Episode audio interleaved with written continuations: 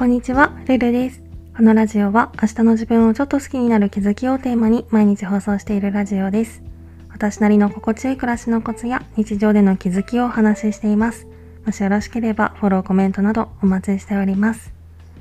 ということで今回は思考の無限ループやめたいよねみたいなそんなテーマでお話ししたいと思います。なんか周りにいる人から発せられるオーラとか表情とかがなんとなくいつもと違うなって思った時私のせいかなって私は大抵一瞬不安になるんですけどそれを引き金にその人のことを無駄に深掘りというかいろいろ考え続けてしまうっていうことがすごく多くって毎回そこからふと我に返った時に時間を無駄に使ったなって後悔するんですよね。この前も仕事中に職場のとある人と一瞬関わった時になんかオーラが変だなというかオーラというかなんとなく違和感を覚えたことをきっかけに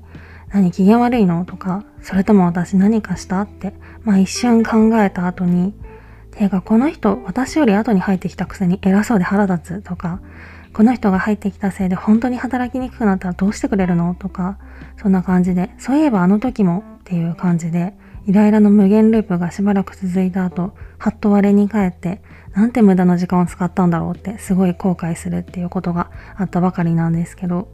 まあ、相手の態度とか言動とか、そういう些細な違いを察知しないようにするっていうのは、繊細な傾向を持ってる以上多分無理だと思うので、ここからの感情とか思考の処理の方法が鍵になってくるのかなと思っていて、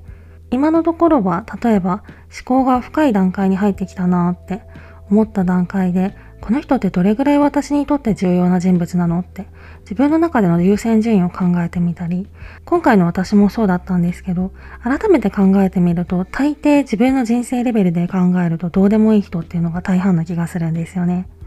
あとはそもそも普段からもっと大切なことに常に意識を向けることで、その人に関する思考が入り込む隙を与えないようにするっていう行動が効くような気がしているので、しばらくそんなことを意識しながら生活しようかなと思ってます。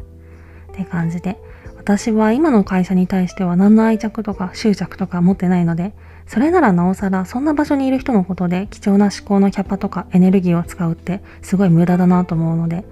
少しずつ意識を変えて会社に使うエネルギー全般を削減できたらいいなと思います。今回はそんな感じです。レターでの質問、感想も絶賛募集中ですので、ぜひお気軽にいただけたら嬉しいです。